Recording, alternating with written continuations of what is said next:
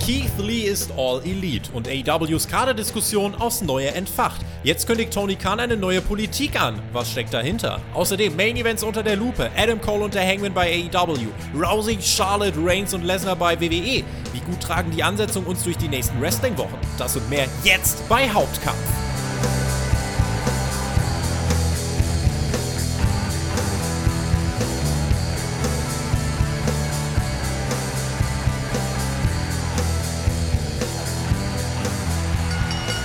Eine weitere Wrestling-Woche ist Geschichte und ein weiteres Mal sprechen wir über eure Top-Themen. Ihr hört Hauptkampf, euren Wrestling-Talk vom Spotfight Wrestling Podcast. Ich bin Tobias Enke und ihr habt mal wieder abgestimmt unter patreon.com slash Spotfight Podcast und habt damit unseren Fahrplan für heute festgelegt und mein mein Beifahrer, der mit mir heute äh, durch diese Themen heizen wird und eure Hörerfragen dann am Ende auch äh, mit beantworten wird. Das ist ein geschätzter und fachkundiger Sportbeobachter, der eben auch das Wrestling genau mit im Blick hat. Ich freue mich immer sehr, wenn er hier am Start ist und heute ist es mal wieder soweit. Daniel Kulthaus ist am Start. Hello again. Ja, hello again, Tobi. Moin. Vielen Dank für die Einladung. Freue mich mal wieder hier sein zu können. Wir sind ja auf der Road to WrestleMania, äh, ein AEW Pay-Per-View, den haben wir jetzt auch bald noch. Nächste Woche die äh, saudische Eliminierungskammer, ist auch noch yes. angesagt. Äh, wie wie steht es um deine Vorfreude jetzt so auf die nächsten Wochen und Monate? Ähm, die ist auf jeden Fall ähm, durchaus vorhanden, aber das bezieht sich eher auf AEW ähm, von der Road to WrestleMania. Ich war ja letztes Jahr fast um die gleiche Zeit auch schon mal hier bei Hauptkampf und dachte, mhm. viel niedriger kann, kann, die Vorfreude nicht sein. Aber die WWE hat es nochmal geschafft. Oh, ist das so? Ja, ich habe überhaupt noch gar kein WrestleMania-Gefühl mhm. und ich weiß auch noch nicht genau, wann das bei mir aufkommen wird. Aber hm. schauen wir einfach mal. Vielleicht, vielleicht am Tag der Veranstaltung. Also da wäre es jetzt eigentlich mal ganz spannend für euch. Äh, hört euch doch mal den Hauptkampf dann vor ungefähr einem Jahr an, was du da gesagt hast. Äh, mal gucken, da kann man heute mal den Maßstab dann anlegen. Wir wollen auf jeden Fall über die Matches sprechen, die uns durch die nächsten Wochen und Monate begleiten werden. Also die Main Events, sowohl äh, der bei AEW Revolution als auch die beiden von WrestleMania, was ja auch in diesem Jahr nicht nur eben vor 10.000 Leuten oder in einer leeren Turnhalle stattfinden wird, sondern ja wieder eigentlich mal vor 50.000 plus in dem großen Stadion. Äh, also schon nochmal ein Unterschied, aber da wollen wir nachher drüber sprechen. Wir machen aber den Einstieg mit einem ja, allgemeineren Thema, also mit einem mit Grundsatzthema mehr oder weniger. Das war euer, ja, euer Lieblingsthema, wofür ihr abgestimmt habt äh, auf Patreon. Und zwar wollen wir sprechen über All Elite Wrestling und der äh, über die Personalpolitik. Äh, am Mittwoch kam es ja bei Dynamite zum Debüt von Keith Lee. Tony Khan hatte davor schon ordentlich die Werbetrommel gerührt und eine große Neuverpflichtung gehypt. Auch Jay White war ja am Ende da, um auch wirklich sicherzustellen, dass die Forbidden dort durchschritten wurde. Wir wollen äh, die darauf ausgebrochene Diskussion wieder aufgreifen und uns anschauen, was hat Tony Khan jetzt angedeutet, wenn er sagt, äh, die Personalpolitik im Kader wird fortan härter. Bevor wir das aber machen, äh, interessiert mich noch ganz persönlich, äh, wie hast du eigentlich die Debüts von, von Lee und äh, White erlebt jetzt am Mittwoch bei Dynamite? Ähm, ja, ich bin jetzt nicht so super gehypt gewesen auf beide Namen. Ich habe mir das schon irgendwie gedacht, dass es auf die beiden hinausläuft. Auch wenn, auch wenn ja der Name Triple H durchs Internet gegeistert ist, was ich sehr cool gefunden hätte. Mhm. so ein Qualifier gegen Isaiah Cassidy. Aber ähm, ja, das Debüt von Keith Lee hat mir tatsächlich echt gut gefallen und ich fand ihn ähm, in dieser kurzen Zeit wirklich äh, unglaublich ähm, charismatisch und sympathisch und deutlich charismatisch auch als die vergangenen äh, Monate oder das vergangene Jahr.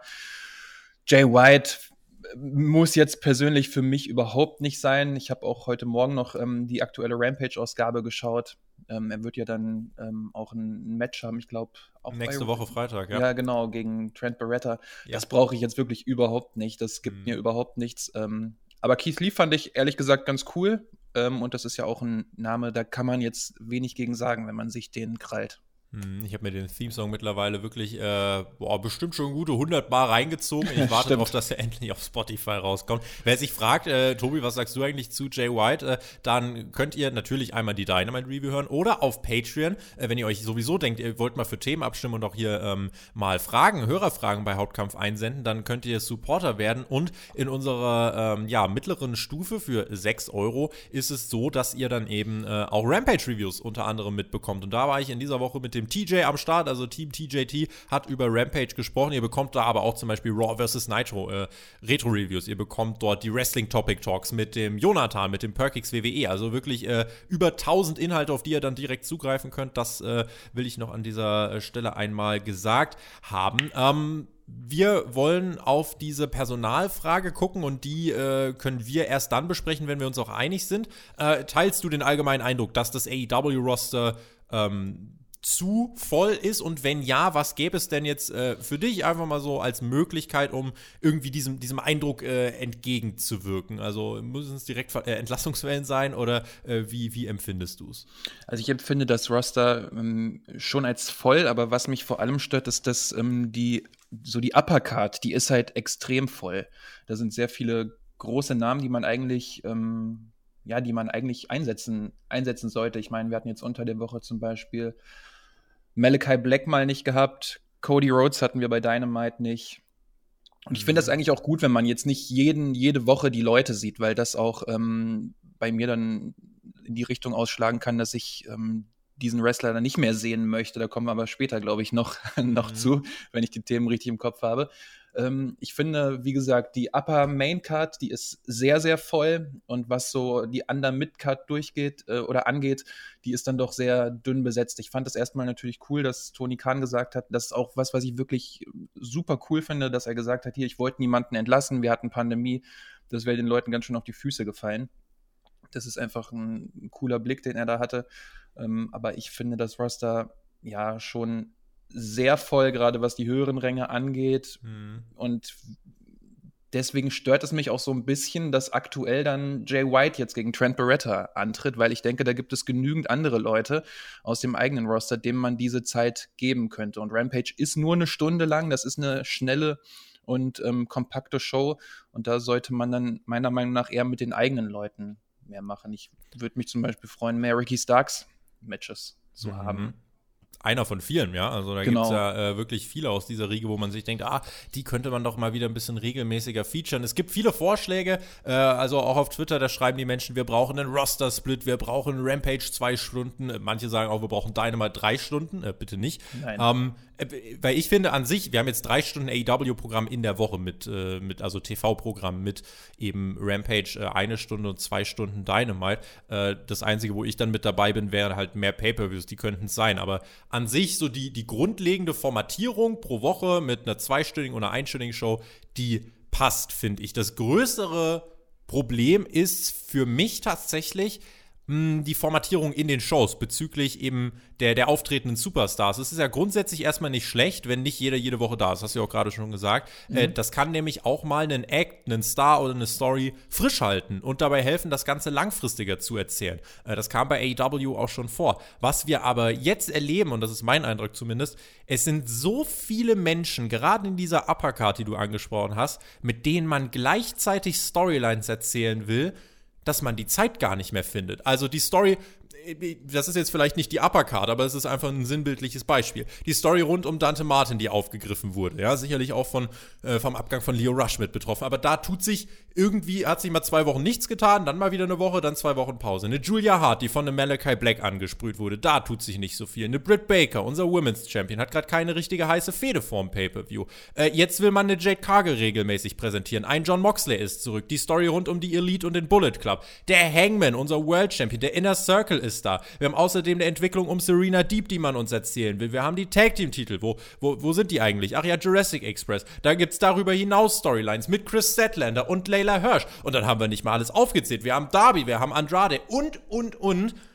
Und das ist schon sehr viel, was man sich da vornimmt. Und das kriegt man aktuell, finde ich, nicht gut formatiert und kriegt es nicht unter. Und darunter leidet in meinen Augen die Kontinuität der Storylines. So empfinde ich das zumindest. Wie würdest du es einschätzen? Sehe ich ganz genauso. Ich finde, den, du hattest gerade eben Dante Martin angesprochen und die Geschichte, die fand ich eigentlich super interessant von Anfang an, weil es immer so ein bisschen wirkte, als wenn Dante Martin einfach nicht Nein sagen könnte und so niemanden da auf den Fuß treten möchte. Ähm, und sich deswegen ja auch zumindest kurzfristig Team Tess angeschlossen hat, beziehungsweise den Vertrag unterschrieben hat. Ähm, was jetzt ja auch nicht der Fall ist. Aber dann wurde jetzt bei Rampage wieder angekündigt, es gibt jetzt ein, äh, dieses Qualifier-Match. Jetzt gibt es plötzlich wieder Dante Martin gegen Hobbs. Hm. Ähm, und das kommt auch wieder völlig aus dem Nichts, weil diese Story halt schon so sehr ins Hintertreffen geraten ist, weil einfach so viel los ist, aber dann doch momentan so ein bisschen äh, es halt sehr wenig wirkt, finde ja. ich. Ähm, ja. Wenn du da verstehst, was ich, was ich meine. Es ist einfach zu ja. dünn erzählt insgesamt. Der Fortschritt ja. ist zu wenig. Also wir sind jetzt im Endeffekt wieder bei Dante gegen Powerhouse Hobbs, was wir ja schon vor ein paar Wochen mal hatten. Und seitdem hat sich irgendwie nicht so viel getan. Also ja, Jay Lethal ist dann jetzt da und hat gegen Ricky Starks verloren. Aber wo ist, der, wo ist der Inhalt dieser Fehde? Wo ist die Erzählung dieser Fehde? Ich bin mir sicher, Dante Martin kann da wachsen. Und Dante Martin, gerade wenn er in so einem Leather-Match mit einer starken Performance ist, das funktioniert schon. Aber ich will auch, dass es mit, den, mit, mit, dem, mit der Charakterentwicklung weitergeht. Weil gerade bei Dante Martin in dieser Zeit, ne, äh, wie er dabei Hook in die, in die Chips-Tüte greift und ja. dann über den Tisch steppt und so, das war ja schon cool. Da haben wir uns ja schon gefragt, ah geil, wie geht das mit seinem Charakter weiter? Und zwei Wochen später war es ja schon wieder vorbei. Ganz genau. Also das ist echt äh, total schade, dass das so unter den Tisch fällt und viel zu, viel zu langsam erzählt wird. Und stattdessen dann, ja, ich kann, ich kann nur auf die aktuelle Rampage nochmal verweisen. Dann, mhm. ich weiß nicht, wie du das fandest, aber ähm, äh, die Young Bucks gegen, äh, gegen, gegen Rapongi Weiß gezeigt, was völlig niemanden wirklich interessiert hat, ist zumindest mein Eindruck oder ganz mein persönlicher Eindruck. Ich will da halt einfach die Geschichten sehen. Ne? Ich will nicht gute Matches sehen, nur der guten Matches willen, sondern ich will da Erzählungen einfach haben. Und da stockt mhm. es momentan einfach so ein kleines bisschen bei mir.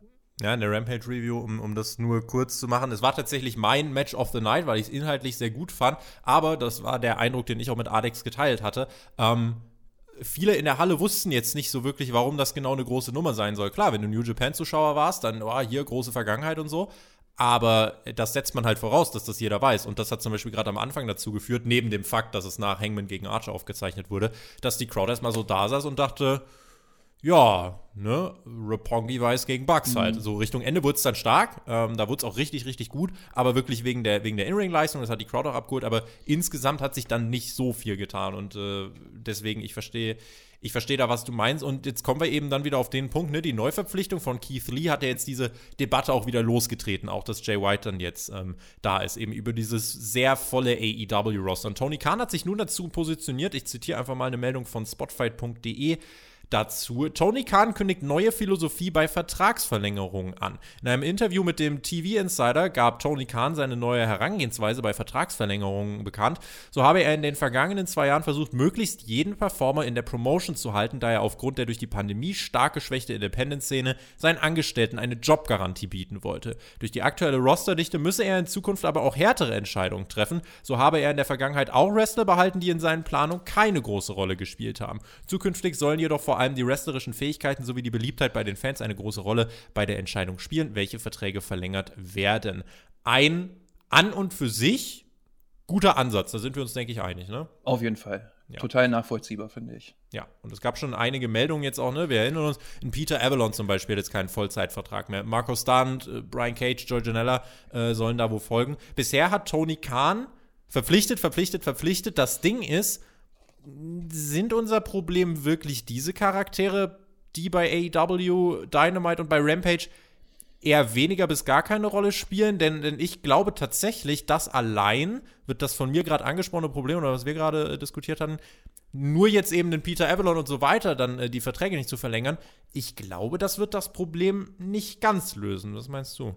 Ja, ob jetzt ein Peter Avalon Vertrag hat oder nicht, das ist, glaube ich, ziemlich latten. Aber ähm, es ist ja natürlich für die, also ich kann es mir zumindest vorstellen, dass diese Leute auch einfach wresteln wollen und vielleicht auch ein bisschen mehr machen wollen, als jetzt bei Dark oder Dark Elevation aufzutreten. Von daher ist ja auch, gibt es jetzt auch noch wieder ein paar mehr Anlaufstellen als noch vor eins, ähm, ja, vor ein, eineinhalb Jahren, wo sie sich dann beweisen können. Die sind durchaus ähm, vorhanden. Aber es löst für mich zumindest jetzt das Problem nicht wirklich, weil im Zweifel wird dann halt eher Platz frei ähm, für ja, für Leute, ich kann mir jetzt schwer vorstellen, dass das AEW dann jemanden holt, der jetzt so in der, ja, in der Under- oder Midcard antritt, sondern da wird es dann weiterhin diese Politik geben, also wenn man davon Politik sprechen möchte, Leute zu holen, die eher in den oberen Regionen der Card zu finden sind. Von daher mhm. löst das jetzt für mich das Problem nicht so wirklich, denn diese Undercard, die muss ja auch irgendwie oder Midcard muss ja auch gefüllt oder gefüttert werden und da mhm. würde sich das ja natürlich anbieten, die eigenen Leute zu nehmen, die sich bei Dark oder Dark Elevation da irgendwie ähm, da anbieten würden. Mhm. Schauen, schauen wir mal drauf. Also im aktuellen Programm sind ja ähm, wirklich auch viele exzellente Stars untergebracht. Also die, da soll man ja keinen entlassen. Also äh, wen hatten wir jetzt schon? Dante Martin, äh, ein Ricky Starks, ein Hangman, Jungle Bird und so weiter. Die sollen ja ihren festen Platz nee, nee. behalten. Also mhm. auch ein Sammy, da sind wir uns ja einig, ne? Ja, ja, so. auf jeden Fall. So. Was mich tatsächlich aber langsam immer mehr stört, beziehungsweise wo man im Nachhinein die Verpflichtung hinterfragen muss, ganz ehrlich, ich fange dann schon bei einem Andrade zum Beispiel an. Klar, Top Wrestler, das ist, da ist die Einsetzung gerade halt nicht so, so dufte. Und mal abgesehen davon, dass sich alle daran belustigen, dass, äh, dass der Mann lustige Promos hält. Ähm, aber braucht das Roster ihn? Gibt er dem Roster eine Tiefe, die sonst nicht da wäre? Oder wäre das sonst vielleicht auch gegeben? Was ist mit einem Tony Nies? Ein Bobby Fish, gut, okay, das dient natürlich dem Storyline-Gestell um Adam Cole. Ähm, okay, aber trotzdem ein Name, wo sich einige fragen, hm, ist das eine Tiefe, die AEW wirklich weiterbringt? Äh, so leid's mir tut, was ist mit jemandem wie Cold Cabana? Braucht man den? Und versteht mich bitte nicht falsch, die sollen jetzt nicht entlassen werden, vor die Tür gesetzt werden.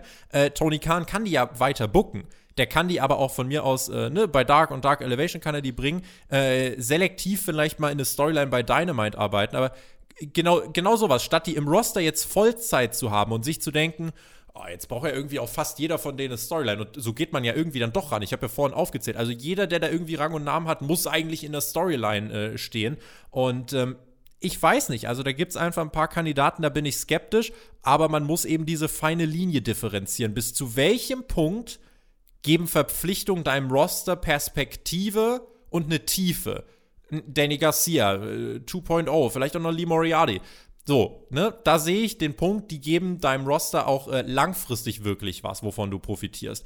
Aber ab welchem Punkt muss man sagen, ja, ist zwar nice to have, dieser Typ, oder diese Frau, aber kann man im Großen und Ganzen zu einer, kann vielleicht zu einer Kettenreaktion führen, die eben dann das Ganze lähmt, weil, ne, dann verpflichtest du dir die Topstars, Keith Lee, Andrade, wie sie alle heißen, und willst denen ja Storylines geben. Und ich finde, das führt dann eben zu der Kettenreaktion, dass wir eben, äh, ja, Storylines bekommen, die dann eben nicht, nicht, den, nicht den Raum haben, gar nicht die, die Möglichkeit haben, sich dann wirklich zu entfalten. Ähm, und das ist das, was dem Kader oder der Kaderstruktur im Moment was dann eben so im Bigger Picture, so wie so ein Domino-Effekt das auslöst. Ne? Wenn man, du hast es ja gesagt, ganz viel für die Uppercard verpflichtet, dann brauchen, ne, die brauchen alle eine Storyline. Malachi, Andrade, Keith Lee, wie sie alle heißen, Cody und so weiter. So, und das kriegst du aber nicht unter. Und deswegen ist da die Verteilung das große Problem. Und deswegen glaube ich, dass eben jetzt so Verträge auslaufen lassen von Leuten, die man jetzt nicht unbedingt braucht, finde ich, ist nur, kann nur eine Teillösung sein. Ja, ich, das klingt auch alles so ein kleines bisschen so. Also ich kann total verstehen, wenn Andrade auf dem Markt ist, dass man sich um ihn ähm, da bemüht auf jeden Fall. Aber das wirkt alles ein kleines bisschen so, als wenn die halt verpflichtet, verpflichtet worden wären und dann wird halt geschaut, okay, was machen wir jetzt eigentlich mit denen, ähm, anstatt da im Vorfeld schon einen Plan zu haben. Das ist bei das Beispiel, das du mit Andrade angesprochen hast, irgendwie ganz ganz klar der Fall. Also da kann mir niemand gesagt, kann mir niemand erzählen, dass von Anfang an der Plan war, das AHFO ins Leben zu rufen. Das glaube ich nicht. Ne? Mhm. Und das ist irgendwie echt, ähm, ja, ziemlich schade. Verträge auslaufen lassen und bei Bedarf einsetzen. Äh, man muss sich auch nicht im Bösen trennen. Das, und, und dass Tony Khan kein böser Mensch ist, ich denke, das haben wir mittlerweile äh, alle verstanden. Also bei ihm ist es nicht so, dass er, dass dein Arbeitsplatz heute auf morgen weg sein kann, wenn du dich anständig verhältst.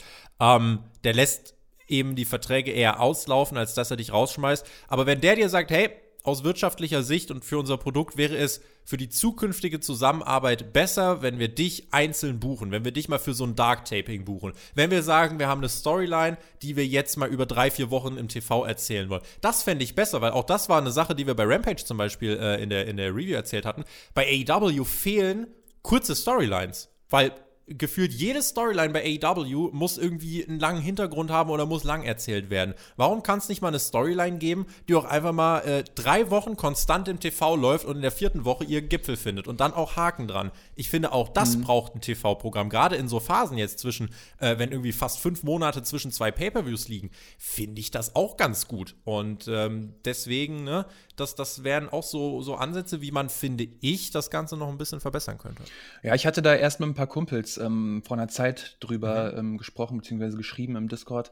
Und da ging es in eine ganz ähnliche Richtung, ähm, weil das ja halt auch echt ein paar Leute mal wirklich frisch hält, wenn sie jetzt mal einen Vertrag über ein halbes Jahr bekämen oder sowas und in dieser Zeit eingesetzt werden und den Rest des Jahres können die dann weiß ich nicht, sich irgendwelche Matches in Japan, irgendwelche Träume da, wenn man davon sprechen möchte, erfüllen mhm. oder in mhm. Europa unterwegs sein.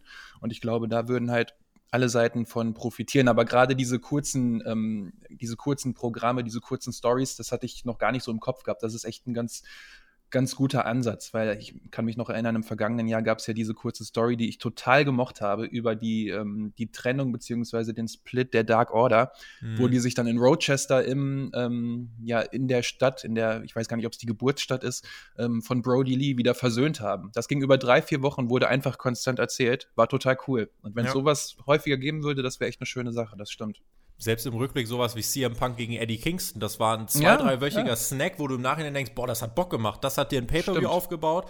So, natürlich denken wir uns alle, oh, das könnte jetzt natürlich weitergehen, aber wenn wir jetzt auch aufs aktuelle Programm gucken, hat jetzt CM Punk nicht geschadet. Äh, und Eddie Kingston, der hatte jetzt, der ist, glaube ich, sowieso gerade mit einer Verletzung raus. Äh, insofern, das ist an sich, finde ich, alles schon in Ordnung. Aber einfach mal so, so kleine Programme, wo du wirklich mal kurz sechster Gang, jetzt mal wirklich was aufbauen und äh, dann irgendwie geht der, geht der Charakter, der dann eben gewonnen hat oder vielleicht auch der verloren hat, machen halt äh, für sich den, den nächsten Schritt. Ähm, zum Beispiel jetzt, ne? Die Storyline um Layla Hirsch und Chris Statlander, die Ewigkeiten bei, bei Dark aufgebaut worden ist. Ist das jetzt was, was man über ein, zwei, drei Monate mir bei Rampage erzählen muss mit Attacken und, äh, und Einspielern und so weiter? Oder ist das nicht eher eine Sache, wo man sagen kann, hier, das ist bei Dark in den letzten Monaten passiert und jetzt drei Wochen, zack, Promo, Attacke, Match. So einfach mal ganz simpel. Mhm. Und das fände ich zum Beispiel manchmal dann ähm, cooler. Wenn wir jetzt den Bogen zurückmachen zu den Verträgen, also klar, so Verträge von Serpentico, Luther, Jack Evans, Sean Dean, Ancredico, wie sie alle heißen, Butcher, Blade würde ich da auch mit reinnehmen, ähm, auslaufen lassen und nicht verlängern. Ja, ist ein, ist, eine, ist, eine, ist ein Ansatz und man sie eben selektiv, äh, wenn man die selektiv reinholen kann, das ist schon okay. Ähm, das löst aber, wie gesagt, das Problem, dass es so viele Stories gibt, dass sie sich teilweise selbst die Luft zum Atmen nehmen, eben nicht zu 100 Prozent.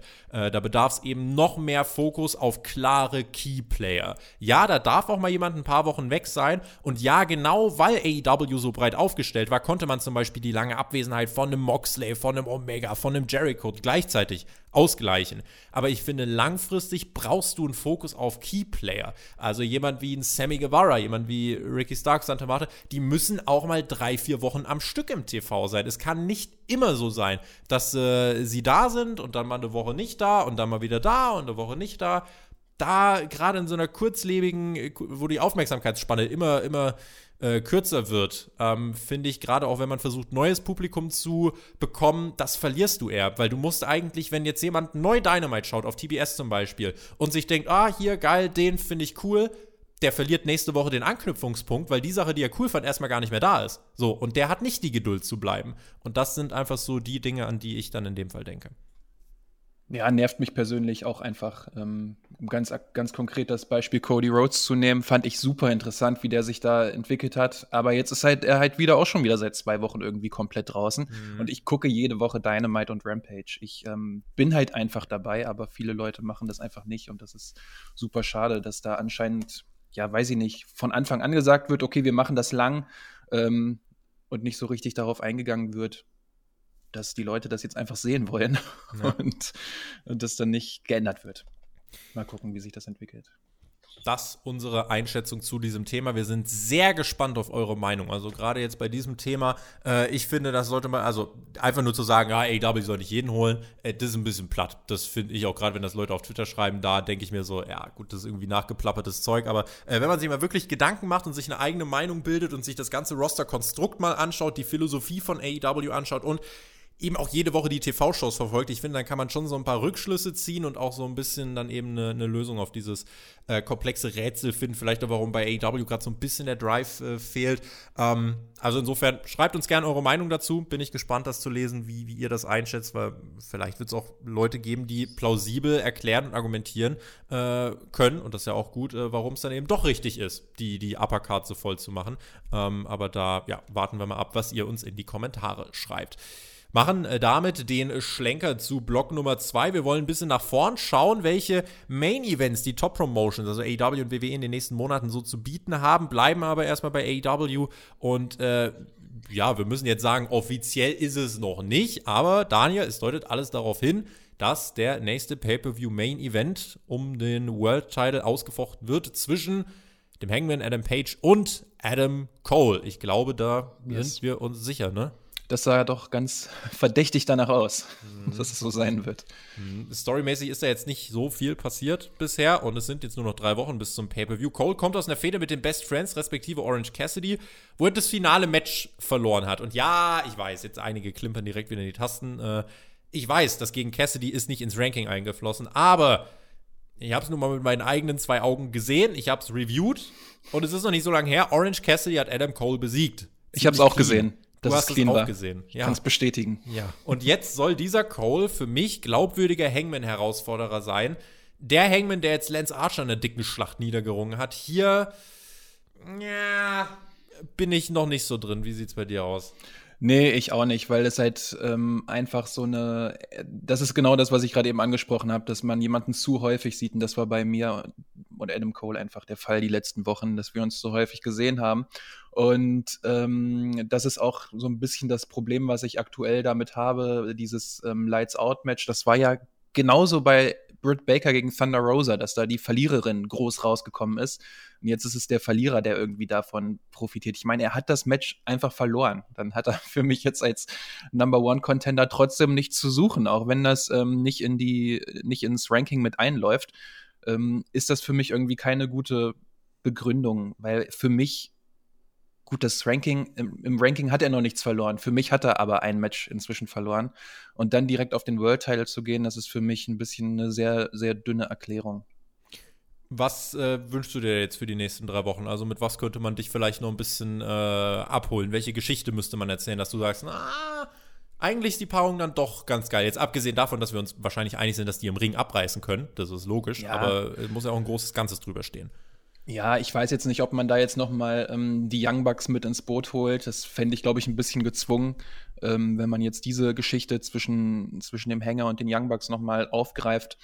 Ähm, ich hoffe einfach, dass es jetzt nicht darauf hinausläuft, dass immer ein Angriff ähm, auf den nächsten folgt und ähm, dass, dass es einen Beatdown nach dem nächsten gibt. Ich hoffe einfach, dass es kurz und knapp erzählt wird und dann auch beim Pay-Per-View ähm, dann sein Ende findet. Das wäre so wirklich das, was ich sagen würde, okay, das ist dann gut gelaufen. Dann hat Adam Page jetzt wirklich zwischen diesen großen Titelverteidigungen oder zwischen diesen großen Titelmatches gegen Omega und Danielson hatte er jetzt diese kurze, knackige Geschichte gegen Archer, die ich deutlich besser fand, als ich erwartet habe. Und dann halt noch ein kurzes Programm gegen Adam Cole und dann kann man sich mal vielleicht wieder was, was Größerem für ihn widmen. Tatsächlich ist es ja so, wenn man reinschaut, welchen Charakter umgeben die meisten Storylines, dann ist ja eher Adam Cole der, der auf mehreren Hochzeiten tanzt. Ne? Der lässt sich von mhm. den Bugs auf die Backen knutschen. Seine Frau knutscht er auch ganz gern. Außerdem mag er die Undisputed Era mit Kyle O'Reilly und Bobby Fish. Und mit Jay, Wright, äh, Jay White bringt er jetzt noch jemanden zu AW, der noch ein bisschen was mit dem Bullet Club zu tun hat. Startet Adam Cole jetzt ein Hinterhalt und wird das vielleicht AEWs große Sommer-Storyline, wenn wir jetzt mal groß denken, äh, in, in, in Zuge derer auch die Forbidden Door noch weiter aufgestoßen wird oder wäre dir das zu abwegig? Ich glaube, der hat jetzt wirklich schon so viel am Laufen. Ich glaube, dann noch mehr reinzuholen, dann wäre es, glaube ich, ein kleines bisschen überladen, weil allein die Geschichte ähm, äh, Young Bucks oder Elite gegen Undisputed Era, das ist ja eigentlich schon ein Programm, was man echt lange ziehen kann, auch mit, einem, mit einer möglichen Rückkehr von Kenny Omega. Dann diese Bullet Club Jay White Geschichte ähm, ist auch eigentlich, zumindest jetzt nicht so groß, aber auch eine große Sache. Ich hoffe, dass es einfach dabei bleibt und er über den Sommer dann sich einem davon irgendwie äh, widmen kann. Aber da, dafür bräuchte er meiner Meinung nach einfach ähm, den Titel nicht, weil er da genug zu erzählen hat und genug ähm, gefeatured wäre. Da kann ich mir jetzt vorstellen, dass einige sagen, hä, wie kannst du sagen, das mit Jay White und dem Bullet Club ist nicht groß? Weil ich glaube, gerade für die, die New Japan schauen, das ist natürlich hier eine, eine riesen Storyline, die sich da anbahnt. Also, also, die sich auch seit ja, vielen, vielen Jahren eben aufgebaut hat. Aber, und ich finde, das muss man immer wieder zur Differenzierung halt dazu sagen, es gibt dann auch doch viele AEW-Zuschauer, die dann doch mehr nur gefrustete WWE-Zuschauer sind, die jetzt New Japan gar nicht so viel geschaut haben, die dann gar nicht wissen, was steckt denn jetzt überhaupt dahinter? Was will dieser Jay White? Was, so, natürlich kann man das erklären, aber die werden in dieser Storyline nie so hundertprozentig abgeholt werden, wie diejenigen, die das Ganze natürlich mit New Japan und so weiter verfolgt haben. Und ich überlege jetzt halt, äh, inwiefern passt der Hangman da vielleicht noch rein. Ich bin wie du der Meinung, äh, dass Cole den Titel dafür nicht braucht. Also glaube, dass wir vom Ausgang dann auch relativ sicher sagen können, dass der Hangman das Ding gewinnt. Ähm, Cole ist für mich an sich erstmal nur ein Übergangsgegner. Der Hangman hat ja jetzt, ne, du hast es gerade schon gesagt, äh, hat ja eine krasse, krasse Titelverteidigung gehabt gegen Omega, gegen Danielson, ja. auch das jetzt gegen Archer, das Match war, war stark. Ähm, aber wir müssen ja gucken, wie kriegen wir ihn als Charakter auch wieder heiß. Ne? Vor allem zu der Zeit hat er ja überzeugt, wo wir seine persönliche Geschichte miterlebt haben, seine Struggles, wo wir mit ihm mit, mitfühlen konnten. Ist jetzt vielleicht so eine Storyline rund um die Elite und so eine Wiedervereinigung, wo wir seinen Struggle wieder miterleben, ob er die alten Freunde, ob er den verzeiht. Ist das eine Storyline, von der der Hangman in den nächsten Monaten sehr profitieren könnte? Ah, weiß ich nicht genau, ob man das jetzt, ob man jetzt dieses gleiche Fass schon wieder anstechen müsst, äh, möchte. Ich finde es eigentlich momentan ganz gut, wie der Hangman dargestellt wird. Er ist jetzt nicht immer da, aber ähm, ich finde, er ist bisher wirklich ein guter Champion. Ich mag seinen, seinen Titel Regentschaft wirklich gerne. Ich könnte mir eher sowas vorstellen, dass er vielleicht ähm, ja in so eine Richtung gegen MJF vielleicht gehen könnte. Das ist so das, was ich mir eher vorstellen vorstellen kann, gerade auch so im Bezug mit, mit Wardlow. Ähm, denn ich kann mich, glaube ich, erinnern, die hatten mal ein Match, das ist vielleicht, glaube ich, schon ein bisschen sehr lange her. Ähm, und Hangman und MJF meinst du? Äh, Hangman und Wardlow, ah, meine Hangman ich. und Wardlow. Oh ja, stimmt. Ja, das hat Wardlow, glaube ich, am Ende sogar gewonnen, kann das sein? Ja, ich meine sowas, äh, ich habe es nur noch ganz dunkel im, im, im, mhm. im, Kopf, aber ich kann mich das erinnern. Das war irgendwie, als die Dark Order da auch mit rumgehüpft ist. Ich glaube, da war irgendwas, ja. Ja, das kann sein. Ähm, ich kann mich aber erinnern, kurz nachdem ähm, Adam Page den Titel gewonnen hat, hat er bei Twitter so ein, ähm, so ein Statement rausgehauen und ein Punkt dabei war, dass er nicht nochmal gegen Wardlow antreten möchte. Also das ist irgendwie so ein ganz guter Punkt, der ja momentan auch irgendwie schön mit reinspielen könnte, ähm, weil ich MJF auch auf diesem Level jetzt sehe, dass er jetzt um den World Title antreten könnte. Das halte ich eher für realistisch als oder würde mir besser gefallen, als jetzt nochmal dieses ähm, gleiche Fass anzustechen, was die letzten, ja, was seit der Gründung von AEW quasi mhm. bisher schon ähm, gelaufen ist. Ich schaue gerade, Ende Oktober 2020, Hangman Adam Page besiegt Wardlow, um ins Finale des World Title Eliminator Turniers einzuziehen. Mhm, okay. Also da hatten wir das Match schon. Äh, das mit Wardlow ist natürlich jetzt auch für, für zukünftige Gegner. Also da, da kann man, also man kann ja nicht sagen, dass es da keine, keine Möglichkeiten gibt. Äh, also das mhm. ist äh, absolut nicht der Fall. Da kann ein MJF ist zum Beispiel derjenige, wo ich sage, der sollte eigentlich den Hangman dann entthronen. Und ich stehe dem Hangman Title Run kritischer gegenüber als du. Das äh, habe ich bei Dynamite jetzt auch schon des Öfteren äh, erklärt und äh, finde tatsächlich, so eine Elite-Storyline könnte zumindest dem Hangman erstmal, also die könnte so eine Ablenkung schaffen, dass man erstmal die, die äh, den Titelverlust an den MJF, dass der sich gar nicht so lange hinziehen müsste, sondern dass das vielleicht auch schon im Sommer passieren könnte jetzt. Ähm, bin jetzt auch kein Freund zu sagen, so der Hangman hat den Titel jetzt gewonnen und jetzt muss er ihn noch zwei, drei Jahre halten. Äh, Gottes Willen, nee, ich finde, da hat man jetzt die Geschichte erzählt, ähm, aber damit da wieder Drive reinkommt, irgendwie der Hangman bleibt ja noch ein bisschen. Der kann ja nochmal World Champion werden. Aber so seine Geschichte mit dem World Teil, das ist jetzt erstmal für mich erzählt und da, da ist auch der Drive jetzt so ein bisschen gerade raus, äh, sodass ich mir wünsche, na, da muss wieder, da muss eine andere Geschichte kommen und die beste Ebene sehe ich dann eben tatsächlich bei dieser ganzen Geschichte mit Bullet Club Elite und so weiter. Und dann könnte eben MJF den Titel da raushalten, weil, das haben wir gerade schon gesagt, da ist so viel, was da erzählt werden muss äh, mit New Japan und so weiter, da brauchst keinen Titel drin. Und ähm, deswegen ist das eine Richtung, in die das Ganze gehen könnte, was ich mir ähm, vorstellen könnte. Ähm, und da muss man eben gucken, in welche Richtung sich der Hangman dann äh, bewegt. Ihr dürft uns natürlich gerne auch schreiben, was wünscht ihr euch für den Hangman, für Cole und für diese gesamte Storyline-Konstruktion, die das Ganze umgibt. So muss man es ja dann schon sagen. Ähm, ich würde auch sagen, wir, wir, erinnern uns ja, der, der Titelgewinn vom Hangman, ne? Da haben die Bugs ja auch ihre Finger im Spiel gehabt. Sie haben den Hangman ja gewähren lassen. Ich glaube, spätestens auch wenn Kenny dann zurückkommt, muss man das ja eigentlich aufgreifen, oder? Ja, ich bin gespannt, wie man, wie man Kenny Omega wieder einsetzt, wenn er zurückkommt. Ich kann mir nämlich auch gut vorstellen, dass Kenny Omega dann erstmal in Richtung Brian Danielson geht. Denn ähm, ich weiß nicht, wie du das siehst, aber wenn Kenny Omega jetzt zurückkommt, glaubst du, dass er als Ziel oder als Face zurückkommt? Also er könnte natürlich, er hat ja gesagt, äh, nach dem Pay-Per hat er gesagt, ah, ich habe mir das, die Bilder vom Pay-Per gar nicht angeschaut. Er könnte auch erstmal sagen, ey Bugs, was sollte das eigentlich? Warum habt ihr, äh, warum, ja, habt ihr mich hintergangen oder warum habt ihr den Hangman gewähren lassen, so ungefähr? Oder er sagt, ja, gut, dass er nicht eingegriffen hat, das hat mir geholfen zu sehen, dass der Hangman doch besser ist und wir vielleicht mhm. alle wieder zusammenfinden sollen. Also gibt es mehrere Möglichkeiten. Ich finde Kenny Omega als, als, äh, ja, vielleicht auch wirklich als, als Face-Gegenpart wäre jetzt auch gar nicht so verkehrt, aber vorher würde ich, glaube ich, sogar eher noch sowas wie Kenny Omega gegen Cole sehen wollen. Und Cole ist, glaube ich, fast noch eher in Richtung Face Face-Richtung unterwegs, oder? Also, weil der ist ja auch, der kriegt ja keine Hier-Reaktion insgesamt, sondern der kriegt ja eh schon nur noch Face-Reaktion und ist over. Äh, ich glaube, das ist der, den man als erstes aus, diesen, aus dieser ganzen Fraktion dann erstmal in die Babyface-Richtung drück, äh, drücken sollte.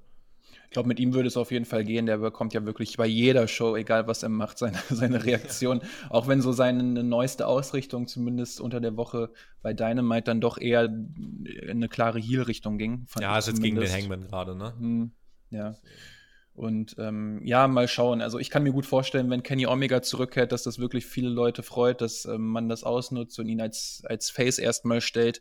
Mhm. Und dann bin ich wirklich gespannt, was, also dann ist da für mich auch irgendwie so ein bisschen Spannung drin, wie es dann mit den Young Bucks dann weitergeht, wie es dann mit Adam Cole weitergeht. Nur würde ich in diese Gruppierung halt Adam Page momentan oder in diese Geschichte Adam Page momentan nicht so richtig ähm, reinpacken wollen. Aber mal gucken, es ist auf jeden Fall, ist auf jeden Fall denkbar.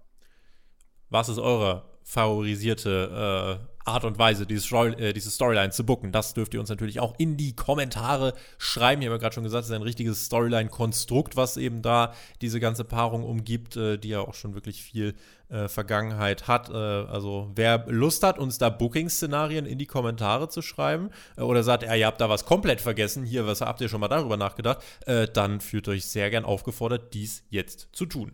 Wir machen damit oder, oder ja, nehmen mal den, den äh, Blick jetzt weg von AEW und gucken mal zum Branchenprimus. Wir gucken zu World Wrestling Entertainment. Da wollen wir nämlich auch gucken, was ist denn da das, was in den nächsten Wochen und Monaten die Company tragen soll, rein von den Main Event Match Ansetzungen.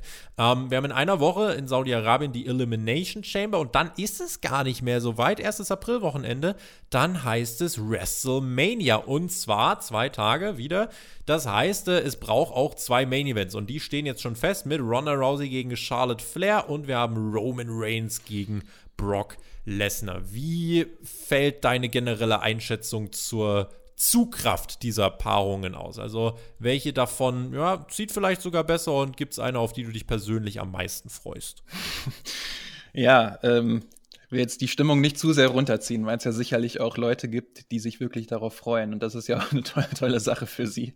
Aber ich ähm, bin jetzt ehrlich gesagt ein bisschen übersättigt von Roman Reigns gegen Brock Lesnar. Auch von Roman Reigns allgemein, auch wenn er wirklich ähm, ein guter Champion ist. Ähm, aber das läuft jetzt auch sehr lange alles schon und mit sehr wenig ähm, Kniffen, was seinen Charakter betrifft. Das Einzige, was sich halt ändert, ist irgendwie die Rolle von Paul Heyman.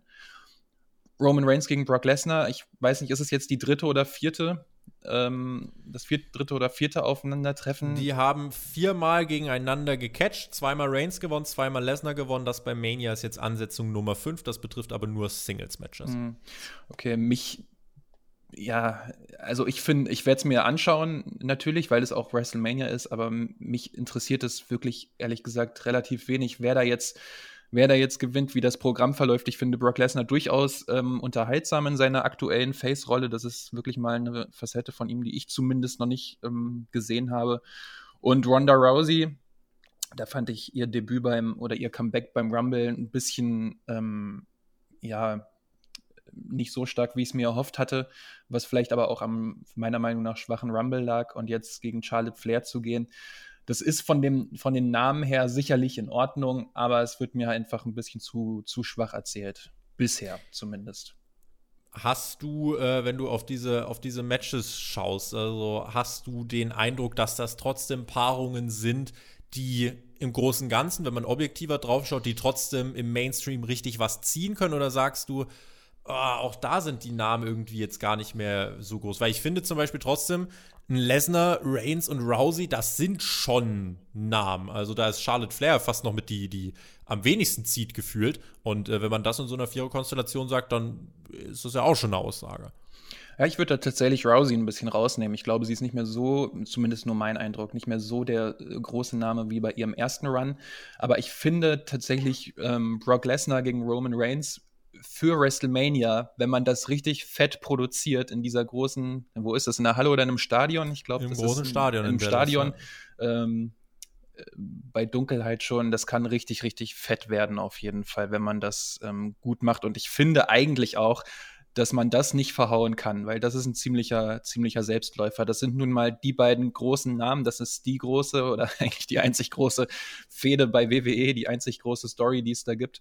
Ähm, und das äh, läuft auf jeden Fall. Also mich würde es sehr wundern, äh, eigentlich auch nicht so wundern, wenn das in die Hose gehen würde. Wie, wie, wie groß ist denn die Beachball-Gefahr? Also wir hatten ja das schon als Mania-Main-Event, nur mit anderen Rollen, da kam es ja nicht so gut an. Äh, wie, wie, wie ist das? Also ist das jetzt das bestaufgebaute Match bisher zwischen Lesnar und Reigns? Ja, würde ich sagen. Ich glaube, damals ist das nicht so gut angekommen, weil einfach die Rollen, die Rolle für, vor allem für Roman Reigns nicht gepasst hat. Aber jetzt ist die Rolle für Roman Reigns halt wirklich perfekt, diese Heel-Rolle, finde ich. Ähm, noch perfekt, oder noch gut zumindest. Und ähm, Brock Lesnar kommt ja momentan auch als, als Face super an. Und ähm, Paul Heyman bringt dann noch so einen interessanten Kniff zumindest mit rein. Aktuell noch. Und ich Mhm. glaube, das kann man bis WrestleMania noch gut strecken. Und von daher ist das, glaube ich, schon ein sehr gut aufgebauter, also im Vergleich zu allem anderen, was bei der WWE passiert, sehr, sehr gut aufgebauter ähm, Main Event für WrestleMania. Was hältst du hier von einem möglichen Zusatz? Du hast gerade gesagt, du bist da schon ein bisschen überdrüssig. Ich hätte ja auch jetzt eher sogar Lust auf einen Triple Threat. Also noch jemand wie Seth Rollins reinnehmen und wirklich ein Mania 31 Revival bringen. Einfach weil ich denke, Reigns gegen Lesnar, ja, ir- irgendwie, das, das klar, das kann man erzählen und mit Heyman und so weiter, aber ich, für mich persönlich wäre es halt noch cooler, noch so einen anderen X-Faktor drin zu haben, der das Ding auch nochmal in eine ganz andere Richtung kippen lassen kann. Äh, deswegen, ich hätte zum Beispiel mehr Bock auf so einen auf so einen Triple Threat. Sagst du, ja, doch, das wäre auch die bessere Lösung, oder bist du eher auf der Seite, nee, die sollen jetzt ihr fünftes 1 gegen 1 Match haben und dann Deckel drauf? Ich bin immer ein großer Fan davon. Ähm, also für mich ist ein 1 gegen 1 Singles-Match die größte äh, Matchart im Wrestling, die es geben kann. Und von daher bin ich da ganz klar für, dass das ein Singles-Match bleibt zwischen den beiden. Ähm, man könnte natürlich einen Kniff reinbekommen. Jetzt bin ich ehrlich gesagt gerade stehe ich ein bisschen auf dem Schlauch, ähm, was einen möglichen Money in the Bank Titel angeht, aber da gibt es momentan nichts, richtig? Nee, es gibt keinen Mann. äh, Mr. Money in the Bank gibt's nicht. Hat Big E eingecashed, der hat jetzt im Opener von SmackDown, glaube ich, verloren. Äh, Ja. gegen, gegen die Los Lotharios oder so. Ja, also steiler Aufstieg. Yes, sehr gut. Ähm, ja, aber ähm, Perspektivisch weiß ich nicht. Mr. Money in the Bank äh, wird wieder vergeben im Sommer erst tatsächlich. Mm. Äh, bis dahin wird es da keinen geben. Also müssen die ohne Cash-In klarkommen. Aber in Rollins würde man auch so reinkriegen, finde ich. Aber, ja. Ja, äh, wenn ich, wenn ich Seth Rollins sehe, dann muss ich leider den Bildschirm inzwischen ausschalten. Aber von daher brauche ich den nicht in diesem Match. Ähm, für mich persönlich brauche ich da keinen weiteren Kniff. Also das 1 gegen 1 Match ist für mich das wirklich größte und ich sehe da also eher die Gefahr, dass man das jetzt noch ein bisschen ähm, verbucken könnte. Ähm, Mhm. Von daher einfach keep it simple, so ein bisschen. Große Frage ist da ja, ne, was macht Paul Heyman, was machen die Usos? Ich bin ganz ehrlich, ein Stück weit ist es mir sogar, glaube ich, egal. Also ich glaube, das liegt einfach daran, dass äh, da ist jetzt auch so lang irgendwie nichts passiert und dann hat man, also Heyman war ja jetzt schon bei Lesnar und hat ihn ja schon hintergangen beim Rumble. Und ja, bei Mania, keine Ahnung, was passiert da jetzt? Hintergehen die Usos jetzt Reigns und, und, und äh, dann ist Lesnar derjenige, der den Title Run bricht von, von Roman Reigns oder bringt man im Main Event sogar den Eingriff der Usos äh, gegen Lesnar und es wird wirklich wie so ein C-Pay-Per-View äh, gebuckt? Also wen würdest du gewinnen lassen und, und äh, was passiert vor allem perspektivisch mit dieser, mit dieser Titelregentschaft von Roman Reigns? Ist Lesnar der, der das Ding brechen sollte oder würdest du davon Abstand nehmen? Ich sehe halt keinen anderen als Brock Lesnar, der das glaubwürdig brechen sollte. Es wäre ja eine super Möglichkeit eigentlich, jemanden, jemanden jungen oder jemanden frischen ähm, hochzupushen, zum Beispiel. Big E jemanden- wird's nicht. So ich wollte gerade sagen, zum Beispiel wie Big E. Cesaro übrigens auch nicht, wer sich das erhofft. Der hat bei äh, SmackDown in zwei Minuten gegen Happy Corbin verloren. Yes, genau. Schwamm drüber. Kann passieren. Aber, Aber das wäre eigentlich eine gute Möglichkeit, so jemandem wie Big E den großen Push zu geben. Aber das wurde ja ganz eindeutig vor ein paar Monaten in eine andere Richtung gelenkt, ähm, was das angeht. Und von daher sehe ich keinen anderen als Brock Lesnar, der aktuell diese, diese Titelregentschaft beenden könnte. Also wenn das jetzt so sein sollte, dass er das macht, dann hoffe ich einfach, oder auch wenn er es nicht macht, dann hoffe ich einfach, dass diese beiden nach WrestleMania sofort auseinandergenommen werden. Also dass dann nicht noch mal ähm, äh, beim nächsten Pay-Per-View, WrestleMania Backlash oder was ja, auch ansteht. Da stehen sie ganz vorne auf dem Poster zusammen, aber äh, muss ja erstmal nichts heißen. Dass dann nicht nochmal ein Rematch stattfindet. Also jetzt diesen großen Clash zwischen den beiden bei WrestleMania bitte und dann erstmal Ende. Ähm, und dann, wer den Titel am Ende hat, ich will da wirklich momentan keine Wette drauf abschließen. Ich kann mir beides sehr gut vorstellen.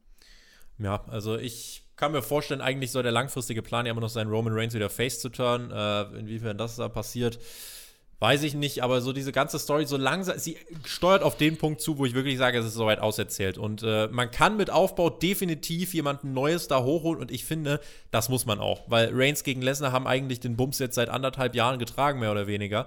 Und ähm, jetzt muss dann auch mal irgendwie, es muss was Neues kommen. Äh, und, und Reigns Lesnar, so cool das war und so unterhaltsam auch Lesnar als, als Face-Champion war, äh, das kann jetzt nicht das Dauerprogramm sein. Also wir bra brauchen wirklich mal jemanden da drin, der das Ganze aufbricht, der dann auch einfach von den beiden profitiert und damit hochgezogen hochgezogen wird auf dieses Niveau. Ja, und äh, da muss man eben gucken, ist das jemand wie Seth Rollins? Ähm, ja, so cool ich ihn dann eigentlich doch noch finde, würde ich dann sagen, ja, weiß nicht, ob das der große Player sein muss. Also sein Cash-In bei WrestleMania 31 ist mittlerweile auch irgendwie, wie viele Jahre her? Sechs, sieben oder so? Also, das ist schon mm. auch äh, eine ganze Menge irgendwie passiert und die sind alle auch nicht jünger geworden. Und wir suchen aber alle nach einem Star für die Zukunft. Ähm, ja, keine Ahnung. Also ich finde, mit Aufbau kann man da Leute glaubwürdig hochbringen aber man muss es halt auch machen.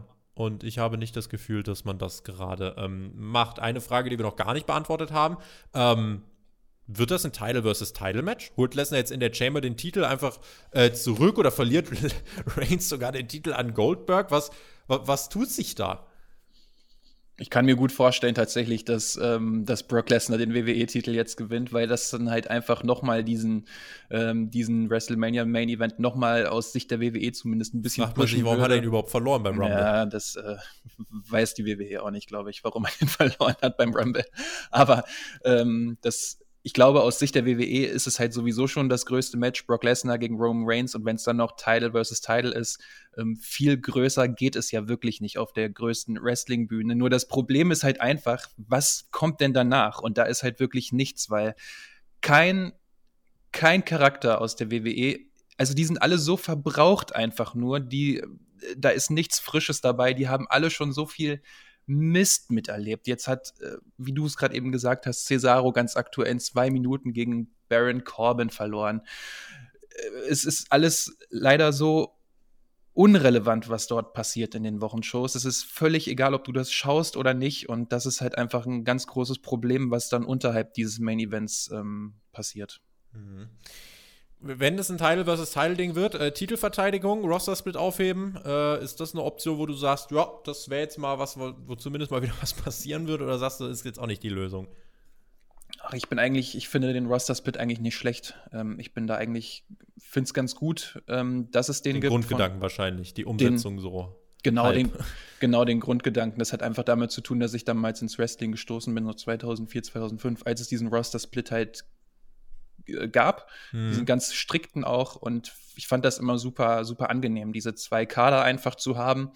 Ähm, das ist heutzutage natürlich lange nicht mehr so äh, strikt wie damals und auch der Gedanke dahinter ist nicht mehr so wirklich da. Ähm, von daher fände ich es eigentlich trotzdem aber immer noch ganz gut, wenn man den so ein bisschen ähm, behalten könnte, um auch mal halt andere Leute im TV zu sehen und jetzt nicht nur ähm, die Top-Player hin und her springen, springen zu sehen und auch den Leuten dann vielleicht mal mehr Pausen zu geben.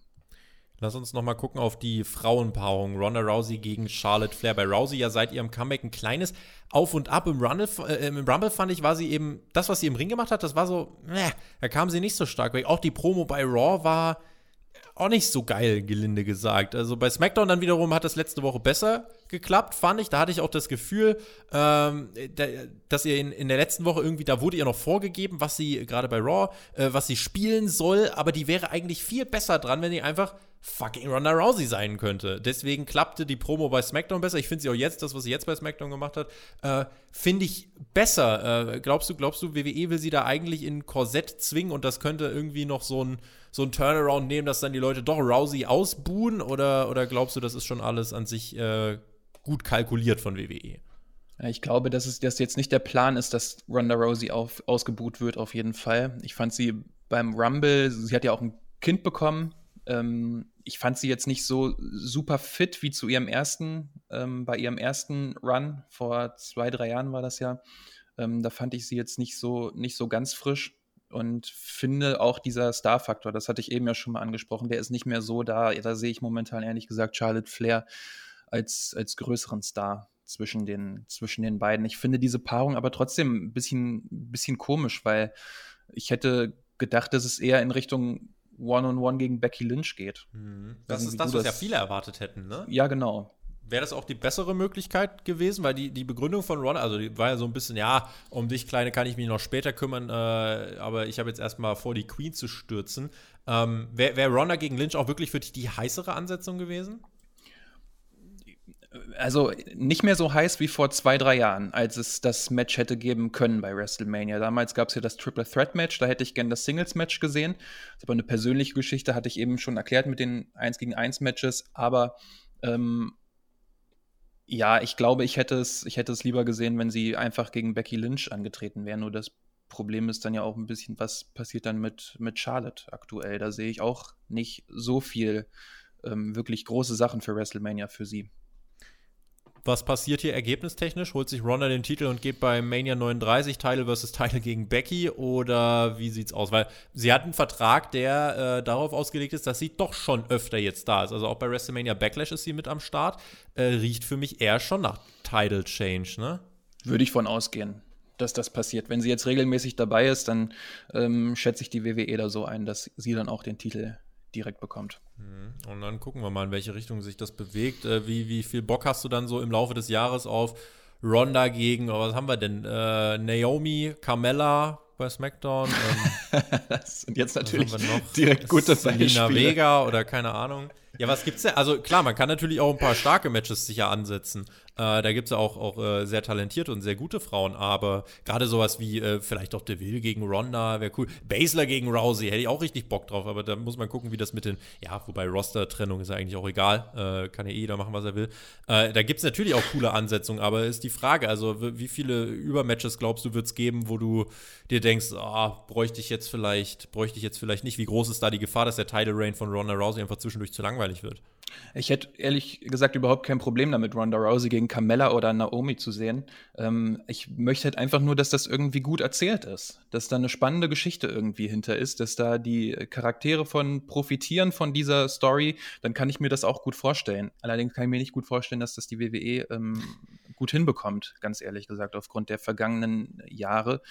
Ähm, ja, von daher denke ich mir einfach, dass, dass Ronda Rousey dann, äh, dann Champion wird bei WrestleMania und dann die WWE halt einfach schaut, okay, was machen wir jetzt? Ne, und, und, dann, auch noch keinen großen Plan Jahr. hat. Genau, zum Beispiel, ja. ja. Ich wünsche mir, wenn man dann weiß, was man nächstes Jahr mit Ronda vorhat, das ist ja auch, man hat sie jetzt ein Jahr, man weiß, sie wird nächstes Jahr eigentlich auch bei WrestleMania äh, ein Match bestreiten dann hat man doch jetzt mal eine Vorlage. Dann kann man doch jetzt mal wenigstens sagen, äh, dass, dass man mit Rousey wirklich mal ein Jahr einen Plan verfolgt, um ihren Charakter nach vorn zu bringen, um den over zu bringen, um da irgendwas zu machen. Da kann man sich ja jetzt Gedanken machen, finde ich. Ähm, und dann nicht einfach so spontan, ja, sie ist jetzt bei SmackDown und hält Promos, ach, nächste Woche ist ein Pay-Per-View, da hat sie mal eben ein Match und dann macht sie noch ein paar Promos und dann ist wieder ein Match. Also da finde ich, sollte man schon irgendwie äh, da, da sollte schon mehr hinterstecken und dann sollte man wirklich sich überlegen, wie man eben sie als Charakter wirklich näher ans WWE-Publikum auch bringen kann und nicht einfach nur auf ihren Namen vertraut. Denn, und da bin ich auch dabei, der Name hat ein bisschen Strahlkraft einfach verloren. Das ist so. Das war cool damals, als auch äh, sie eben das Match gegen Stephanie und Triple H hatte und so. Aber jetzt, ähm, ja, auch die Ratings zeigen es bisher Rousey macht da keinen Unterschied. Ähm, also gar nicht. Und mhm. deswegen mhm. muss man natürlich gucken, wenn man jetzt einfach sagt, wir haben einen großen Namen, der ganz, ganz, ganz, ganz, ganz viel Geld kriegt, der aber keinen Unterschied macht. Ähm, ja, muss man mal gucken. Wird Rousey vielleicht auch mal in Main Event von einem normalen Pay-Per-View, Singles Pay-Per-View äh, stellen, denn nur einen Tag geht. Äh, muss man auch mal gucken. Vielleicht stellt sich dann raus, die verkauft gar nicht so viele Tickets und so. Und dann wird auch Vince McMahon so ein bisschen, ja, weil bei Tickets ist er ist er ein bisschen äh, hellhörig, wenn da was nicht so wirklich läuft. Aber ja. wir werden es beobachten. Ja. Noch eine ganz kurze Sache. Es wäre halt cool, wie du gesagt hast, wenn man sich da Gedanken drüber machen würde und vielleicht sogar Ronda Rousey dafür einsetzt, ähm, jemanden neuen einfach hochzuziehen ähm, irgendwie einen neuen Star in Anführungsstrichen. Bianca zu, oder zu so, kreieren. die kann ja auch mal richtig gut aussehen. Zum, ähm, zum Beispiel, ja. das wäre ja eine Möglichkeit, dass man sie einfach mal gut aussehen lässt. Ähm, denn wenn jetzt Ronda Rousey nicht da wäre, wenn jetzt auch diese Fehde Roman Reigns gegen Brock Lesnar nicht wäre, dann wäre das halt, würde es halt echt noch übler aussehen. Ja. Und da sollte man sich ein bisschen drauf konzentrieren. Ja, also man kann auch einfach mal anwenden, dass man nicht immer nur in der im Sieg stark aussieht. Also gerade eine Bianca Belair gegen eine Rousey kann er trotzdem mega aufsteigen, wenn die ein bockstarkes Match erleben. Also deswegen, ähm, da ist viel möglich und man kann mit Rousey viel machen, wovon eben das Roster profitiert, auch wenn Rousey wieder weg ist. Ob man das macht, ob man sich da einen Plan für überlegt, das äh, ja, kann auch so enden wie bei Cesaro, wo, weiß ich auch noch, als er gegen Reigns im Main Event stand, wo er gesagt haben, ja, jetzt hat man vielleicht mal einen Plan für den. Ja, ja, nee. nicht ganz. Wenn das jetzt wirklich so läuft, dass Rousey einfach nur kurzfristig aufgebaute Challenger bekommt, äh, die dann, ja, weiß nicht, wie Finn Bella vom Pay-Per-View, äh, beim Pay-Per-View vom obersten Seil stürzen und dann kommt nie wieder was dazu. Stimmt, dann das ist das ja auch, nur, dann ist das auch nur Übergang. Ähm, nun gut, lasst uns über eure Hörerfragen sprechen. Darauf wollen wir jetzt nämlich eingehen. Ihr habt die wieder fleißig gestellt. Patreon.com slash Spotfight Podcast. Und der Stefan fragt uns, was meint ihr, wann kommt eigentlich Mira zurück ins TV? Ist er verletzt oder wieso ist er seit Monaten nicht mehr zu sehen oder ist das Roster einfach zu voll? Also die Frage nach vollem Roster haben wir vorhin schon, äh, glaube ich, beantwortet. Ja, Miro, wann kommt er zurück? Ich würde mir ja wünschen bald, aber wenn wir jetzt mal ganz ehrlich sind, so wirklich viel Platz für eine Storyline mit Miro ist er auch nicht mehr. Aber das ist genauso ein exemplarisches Beispiel, ne? Ja, den hatten wir eben schon vergessen, stimmt. Ähm, ja. Da gab es dann wieder seine Einspieler eine Zeit lang, dann wieder nix. Und ähm, ich habe aber erst gelesen, dass seine, er eine Oberschenkelverletzung hatte, die mhm. auch nicht so mhm. ganz, ganz ähm, easy war, aber er jetzt wieder zurückkehren könnte in den nächsten Wochen. Ja, also ist ein Name, den wünschen wir uns zurück. Äh, eine Verletzung ist der Grund, dass er jetzt gerade noch äh, nicht bei 100% ist. Und ich glaube auch ein bisschen einfach, dass AEW gerade nicht weiß, wo man den unterbringen sollte. Ist eigentlich sein, sein Charakter und die Art und Weise, wie er präsentiert wird, ist ein No-Brainer, dass der richtig rasiert bei Dynamite, dass der sich auch vielleicht einen Titel holt. Das ist auch ein super glaubwürdiger World-Title-Contender, finde ich. Aber hm. ja, ist halt kein Platz. Ne? Gibt es halt einfach andere Dinge, die da irgendwie gerade dominieren. Ähm, ich hoffe, dass man jetzt vielleicht auch bald mal anfängt, bei AEW dieses Owen Hart Tournament äh, bekannt zu geben. Oh ja, stimmt. Ähm, weil das soll ja auch, das wird im Mai dann gipfeln, meine ich. Äh, und da mit einem schönen großen Teilnehmerfeld, da könnte man mal so einen starken Run äh, auch mal wieder von einem Miro oder so einbauen, äh, der dann in einem Halbfinale jemanden wie, keine Ahnung, ne, jemanden overbringt. Äh, wissen wir nicht, wen können wir uns da aussuchen, ne? Vielleicht ein Dante Martin, Lee Moriarty, keine Ahnung. Äh, mhm. Da gibt es, glaube ich, Möglichkeiten, äh, wie dann da jemand von profitieren kann. Oder er marschiert halt durch. Kann auch sein. Dominik hat uns geschrieben: Hallo zusammen, freut mich, dass äh, ich jetzt ein Teil eurer Community sein darf. Dominik, danke, das freut uns natürlich auch. Mich interessiert folgendes: Ich habe immer wieder mitbekommen, dass die WWE bei Live-Publikum hin und wieder äh, Reaktionen zusätzlich einspielt. Sowas ähnliches ist mir bei Rampage auch aufgefallen. Ich möchte euch fragen, was ihr generell davon haltet und ob das nicht das Produkt verfälscht, Daniel.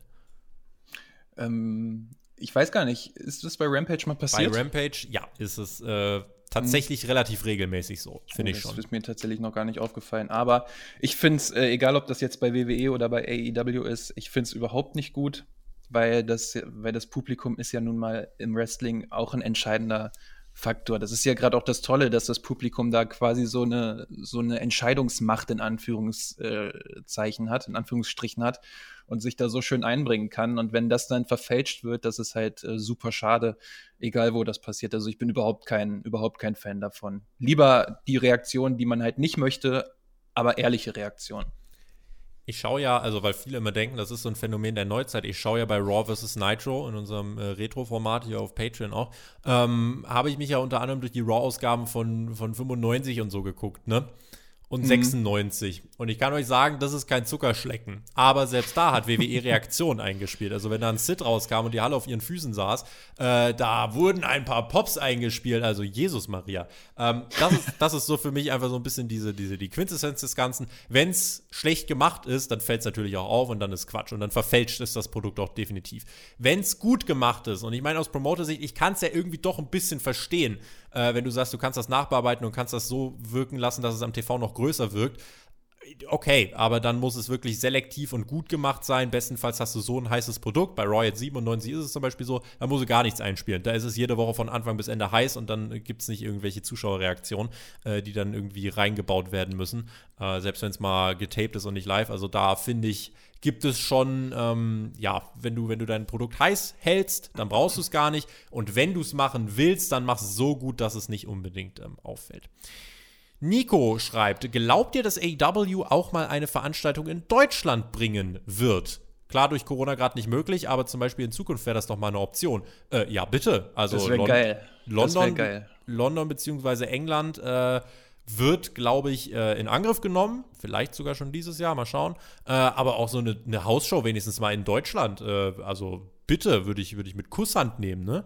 Auf jeden Fall. Also ich weiß nicht, wie konkret da inzwischen die Vorschläge oder die Planungen für Craven Cottage sind, also Stadion mhm. von Fulham. Aber wenn es da Tickets gibt, da werde ich mich auf jeden Fall drum bemühen. Und hier in Deutschland schön Oberhausen-Köpi-Arena oder sowas in die Richtung. na, na, sicher. Also ich hätte richtig Bock drauf. Wir machen, wenn es ins Craven Cottage geht, machen wir eine große Community-Fahrt. Also du kommst mit, unser Team kommt mit. Ich habe noch ein, zwei Freunde, die auch mit wollen. Also äh, das, das, das, wird eine große bunte Reise, hätte ich ziemlich viel Bock drauf. Ja. Deswegen, äh, ja, also der, der Gedanke, also wenn AEW eine Show hier in Europa ankündigt, da bin ich generell, äh, da wäre ich Feuer und Flamme für. Loco Dice hat uns geschrieben, Anfang März erscheint WWE 2K. Wird es bei Spotify auch Content dazu geben? Äh, und spielt ihr Wrestling Games selber oder habt ihr ein äh, All-Time Favorite? Ich kann direkt sagen, mein All-Time Favorite äh, ist und bleibt erstmal SmackDown vs. Raw 2008 wegen dem General Manager Modus. Und wird es zu 2K22 was geben? Ich hab da ja mal vor langer, langer Zeit, also vor fünf, sechs Jahren, habe ich ja mal auf Twitch so einen Kanal gehabt den habe ich ja immer noch. Und da habe ich gestreamt. Damals noch League of Legends und so. Ähm, ich könnte mal gucken. Also, ein Vögelchen hat mir gezwitschert, dass mir jemand 2K demnächst vor die Haustür legen wird. Ähm, womöglich, wenn es denn eine Nachfrage dafür gibt, würde ich das mal äh, mit meiner Elgato wieder verbinden und mal gucken, ob man das irgendwie auf eure Bildschirme transportiert bekommt. Äh, möglicherweise ist dazu eine ne Idee da. Äh, mehr sage ich dazu ähm, nicht. Ich habe, ähm, ich spiele immer mal wieder alle paar Monate Extreme Warfare Revenge. Ui. Und ähm, da habe ich super Spaß dran. Und mein allerliebstes äh, Wrestling-Videospiel auf dem GameCube Day of Reckoning 2. das habe ich gesuchtet damals, hatte einen geilen Story-Modus. Also da bin ich immer dabei, wenn das angeschmissen wird. Ich sehe auch gerade noch der Loco, das wünscht sich ein Hair vs. Hair Match äh, auf der Konsole. Könnt ihr das realisieren? Wir, äh, wir bemühen uns darum. der Mark hat uns geschrieben, dass Big E jetzt wieder bei New Day ist, fände ich echt schade, obwohl er doch eigentlich zu McMahons Wrestlerbild passt. Groß, muskulös. Findet ihr auch, dass Vince den Bezug zur Realität verloren hat und deswegen eine Oldschool-Sicht fürs Produkt immer noch aufdrückt? Nach dem Motto, was früher gut war, ist heute auch noch gut. Naja, bei Big E ist es, glaube ich, einfach so, dass das hat man eigentlich seit Tag 1 beim Title Run gesehen. Man hat da, glaube ich, nie so was ganz Großes gesehen. Ja, er war World Champion, aber man hat ihn nicht so präsentiert, finde ich. Und das war irgendwie ähm, jetzt, ne, guck mal, wie schnell ging es denn jetzt vom Titelverlust? Er hat nicht mal ein Rematch bekommen und jeder bekommt bei WWE ja. ein Rematch. und ist jetzt äh, im Opener von SmackDown und verliert gegen die Los Lotharios. Also, da muss ich echt sagen, das, das finde so. ich, das ist bezeichnend und wirklich auf vielen Ebenen einfach bitter. Ja, auf jeden Fall. Ich meine, der Titel, der Titelgewinn, das war ja jetzt auch nichts, was organisch wirklich gewachsen ist, sondern man hat wirklich gespürt, wie es einfach, wie sich die Leute dazu entschieden haben, dass Big E jetzt dahin kommt. Ähm, aber es war nichts Organisches und ähm, zur Ausgangsfrage, ich glaube einfach, dass Vince McMahon, und das ist gar nichts gegen ihn persönlich, sondern einfach was ganz Normales, dass ein Mitte 70-Jähriger kein Programm für den aktuellen Zeitgeist und für die Jugend machen kann. Das glaube ich einfach nicht. Hm. Ich weiß nicht, also es ist verzwickt bei ihm. Er ist irgendwie over und die Leute mögen ihn auch und er ist sympathisch. Und ich würde auch gar nicht sagen, dass es an, an, ihm liegt, weil der, der hat vollen Einsatz und der ist beliebt und da könnte man wirklich, wenn man wollen würde, könnte man da wirklich jemanden draus machen, der, der, äh, ja, auch für diese Company ein Aushängeschild sein kann. Ja, also gerade aus WWE-Sicht, ich weiß, das klingt jetzt natürlich doof, aber aus WWE-Sicht, aus Marketing-Sicht, und ich kann mir vorstellen, so denken auch die McMahons, ja, das ist ein farbiger, den noch zu promoten, das ist ja noch besser, eigentlich. Also, ne, will jetzt nicht unterstellen, aber es ist halt trotzdem, ähm, man brüstet sich ja dann auch immer damit, ne, wenn zum Beispiel eine Sasha Banks und Bianca Main Event stehen von. WrestleMania, mhm. ah, große Sache, wir sind Vorreiter, ah, Saudi-Arabien, wir sind Vorreiter. Natürlich würde man dann auch sowas mitnehmen, aber hier hat man irgendwie nie das völlige Commitment gezeigt und das finde ich, äh, was Big E angeht, schon sehr schade. Der Jojo schreibt, mir gehen langsam die Backstage-Fights bei AEW ab. Besonders im ersten Jahr konnte man einige sehen, jetzt aber schon lange nicht mehr. Ich fand es immer eine schöne Abwechslung in kreativen Backstage-Fights zu sehen. Wie steht ihr dazu? Ähm, man war ja viel im Daily's Place, ne? Und hat da ja ähm, ganz viele Backstage-Fights durchaus mal gezeigt. Äh, das, glaube ich, war so eine Pandemie-Besonderheit. Man könnte wahrscheinlich jetzt noch so ein, zwei Mal im Jahr so ein Backstage-Brawl oder so ein Parking-Lot-Brawl bringen. Ich muss aber ganz ehrlich sagen, ich vermisse es jetzt gar nicht so sehr. So Härte gibt es bei AEW ja auch in anderen Matches. Also wäre jetzt mein Take dazu. Ja, auf jeden Fall. Also Härte ist, ist genug vorhanden bei AEW, aber so einen schönen Parking Lot Brawl, ich weiß nicht, ich glaube Best Friends gegen, äh, gegen Proud and Powerful gab es da, ne? Das Santana war stark. Das war ja. richtig geil, das hat Spaß gemacht. Also wenn da, wenn da so etwas käme, fände ich das auch cool. Und da würde aber muss natürlich passen, ne? Ja, auf jeden Fall. Also es darf jetzt nicht kommen, weil sie gerade wieder im Daily's Place sind oder sowas. Ähm, auch wenn das dann natürlich eine schöne Location für sowas wäre. Also ich würde es mir auf jeden Fall wünschen, wenn man, also ich habe hab da überhaupt nichts gegen. Schau mir das gerne an. Marzipano hat geschrieben, ich danke euch für die ganze Arbeit und wünsche euch viel Gesundheit und alles Gute. Vielen lieben Dank. Denkt ihr, dass mit härteren Verträgen bei AW die allgemeine Qualität steigern, äh, steigen kann? Ja, habe ich vorhin begründet. Und wird mhm. am Ende doch ein Kadersplit wahrscheinlicher? Denke ich, nein. Kann ich genauso unterschreiben. Zack Play, findet ihr den Panama Sunrise einen unglaubwürdigen Finisher? Ist es denn ein Finisher? Das jemand, es, es, führt ja regelmäßig zu Nearfalls, aber eigentlich ist der Last Shot mehr der Finisher, ne? Aber mhm. äh, weil Zack Play schreibt hier, äh, egal wo er runterspringt, bei AEW macht der Move jeder zweite und er führt nie zum Finish. Warum soll das glaubwürdig sein? Ähm, das, die Kritik verstehe ich. Aber ich würde sagen, er ist halt also der Panama Sunrise beendet eigentlich nie ein Match und deswegen würde ich ihn auch gar nicht unbedingt als Finisher bezeichnen. Das ist ein Signature-Move. Ja, ich würde ich auch sagen. Also ich würde eher sagen, der, der, nennt man den Boom oder? Den Boom, ja, äh, den äh, Boom, oder? Das, der Boom ist das nie von hinten. Ja, ja. der Last Shot, ich nenne eigentlich immer Der Last, Last Shot, Shot, genau, hattest du gerade ja. gesagt, stimmt. Ja, das ist für mich eher der Finisher. Ansonsten der Panama Sunrise. Ich meine, das ist ein Move, das ist quasi ein Canadian Destroyer das ist einfach Wrestling. Ne? Von, daher, von daher ist das für mich in dem, in dem Kontext ein glaubwürdiger Move. Und wenn danach ein Match beendet werden würde, fände ich es auch total gut und könnte damit leben. Kels möchte wissen, wurde mit dem Texas Deathmatch eine belanglose Übergangsfehde zu, äh, wurde die damit versteckt als Stilmittel? Ähm, ja, also ich finde, äh, das hat man, das hat funktioniert, oder? Weil äh, Kels schreibt, äh, trotz Brutalität und Ausführung wollte das nicht Klick machen. Ich habe ja bei Dynamite schon geschildert, ich habe da so meine, meine Blickweise ein bisschen umgestellt. Ich habe dann gar nicht gedacht, ja, großer epischer Fight und Spannung, sondern einfach gesagt, hier, da sind jetzt zwei große Typen, die jetzt eine Show abliefern wollen und wir wissen natürlich, dass er Hangman verteidigt. Unter dem Aspekt hat es ganz gut geklappt und ähm, da hat es mich am Ende sogar auch mehr abgeholt, als ich anfangs dachte. Ich fand es total gut. Also mir hat das richtig Spaß gemacht. Das war ein kurzes, knackiges Programm und das Match bei Dynamite war doch total in Ordnung. Eine Viertelstunde konnte man sich so gut angucken. Also ich hab, bin ein großer Fan dieser kurzen Übergangsfehde gewesen. Obwohl man von Anfang an wusste, auf was es hinausläuft, das ist echt richtig, ein richtig rundes Ding geworden, meiner Meinung nach. Der Tom möchte wissen, ob wir glauben, äh, dass auf der Road to WrestleMania noch eine große Überraschung, ein großer Twist dazu kommt, in Form von vielleicht einer Rückkehr wie Bailey oder Asuka würde das etwas an unserer Vorfreude ändern. Wahrscheinlich ist es, aber an meiner Vorfreude würde es, glaube ich, nichts ändern tatsächlich. Also ich würde mich in dem Moment kurz freuen, gerade bei einer Bailey, die lang weg war, aber es würde jetzt meine gesamte Vorfreude auf Mania eher nicht beeinträchtigen, glaube ich. Nee, das geht bei mir genauso. Dafür haben Bailey oder Asuka ähm, für mich nicht genügend Zugkraft, gerade nachdem, mhm. wie sie vor, ihrem, vor ihren Verletzungen oder ihren Pausen eingesetzt wurden. Und der Tom fragt, was ist gerade mein Lieblings- oder unser Lieblingsfinisher? Ist es vielleicht der Choke Slam? Wer Raw vs. Nitro, der weiß dann natürlich Bescheid. Come and get it! Ah, das war natürlich sensationell. Ähm, ja, kleiner Insider. Also, äh, was ist gerade mein Lieblingsfinisher? Boah, lass mich überlegen. Ähm, ich glaube, Rochambeau von Ricky Starks, gerade das Ding gegen Jay Lethal hat mir so stark oh, gefallen. Das war geil, äh, stimmt. Ja, ich glaube, das nenne ich jetzt einfach mal. Ricky Starks all the way. Ja. Red Rum ist auch ganz geil, ne? das stimmt, das stimmt. Von wem ist der nochmal? Äh, von Hook! Richtig. Aber ähm, von mir ist es aktuell, ähm, ich glaube, so All-Time ist es bei mir einfach der Burning Hammer von Kenta Kobashi. Da geht wenig drüber. Und ähm, ansonsten gehe ich mit dem Hangman. Bastian schreibt uns, bei AW zeichnet sich wohl ein Stable Danielson, Punk und Mox ab. Was können die drei, was kann AW besser machen als äh, vorherscheidende Generation? Ich glaube, das kann man es ist zwar eine große Frage, äh, er schreibt mhm. ja auch mhm. hier, äh, die WCW ist an den alter Egos zerbrochen, aller Hogan, Flair, Savage und so weiter. Ähm, genau das sollte nicht passieren. Die drei sollten die gemeinsame Mission haben, und ich glaube, die haben sie, die nächste Generation aufzubauen.